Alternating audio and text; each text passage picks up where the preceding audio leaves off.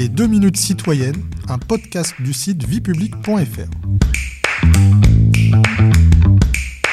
Bonjour à tous, je suis Delphine, rédactrice pour le site viepublic.fr et je vais vous expliquer ce qu'est l'intercommunalité. Une définition tout d'abord. L'intercommunalité est un mode de coopération entre les communes. Apparue à la fin du 19e siècle, elle concernait dans les premiers temps la distribution d'électricité et l'installation des réseaux d'eau. Elle a connu un essor dans les années 1990. Alors, quelles sont les différentes formes d'intercommunalité?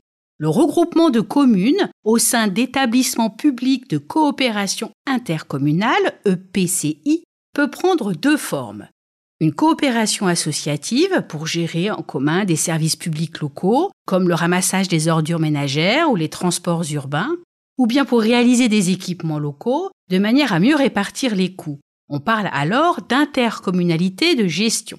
La deuxième forme que peut prendre un EPCI est celle d'une coopération fédérative pour conduire des projets de développement local. On parle alors d'intercommunalité de projet. Le financement est-il le même quel que soit le type de coopération? Eh bien non. Le financement de l'intercommunalité est différent selon le type de coopération. L'intercommunalité associative, d'abord, est dite sans fiscalité propre, c'est-à-dire qu'elle dépend des contributions des communes membres dont la cote-part est en principe fixée par les statuts de l'établissement. Au 1er janvier 2023, on compte 8777 EPCI sans fiscalité propre. Ensuite, l'intercommunalité fédérative est dotée d'un régime de fiscalité propre permettant aux EPCI de disposer de recettes fiscales directes. Au 1er janvier 2023, il en existe 1254.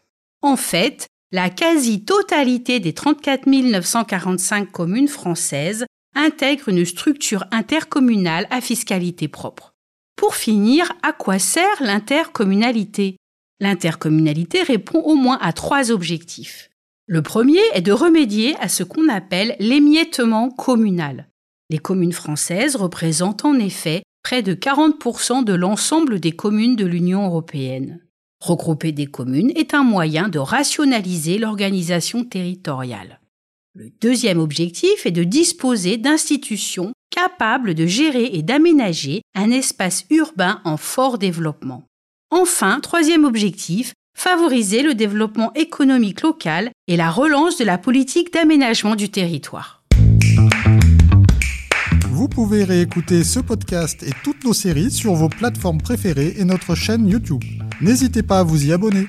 Et pour en savoir plus, rendez-vous sur notre site internet viepublic.fr et nos réseaux sociaux.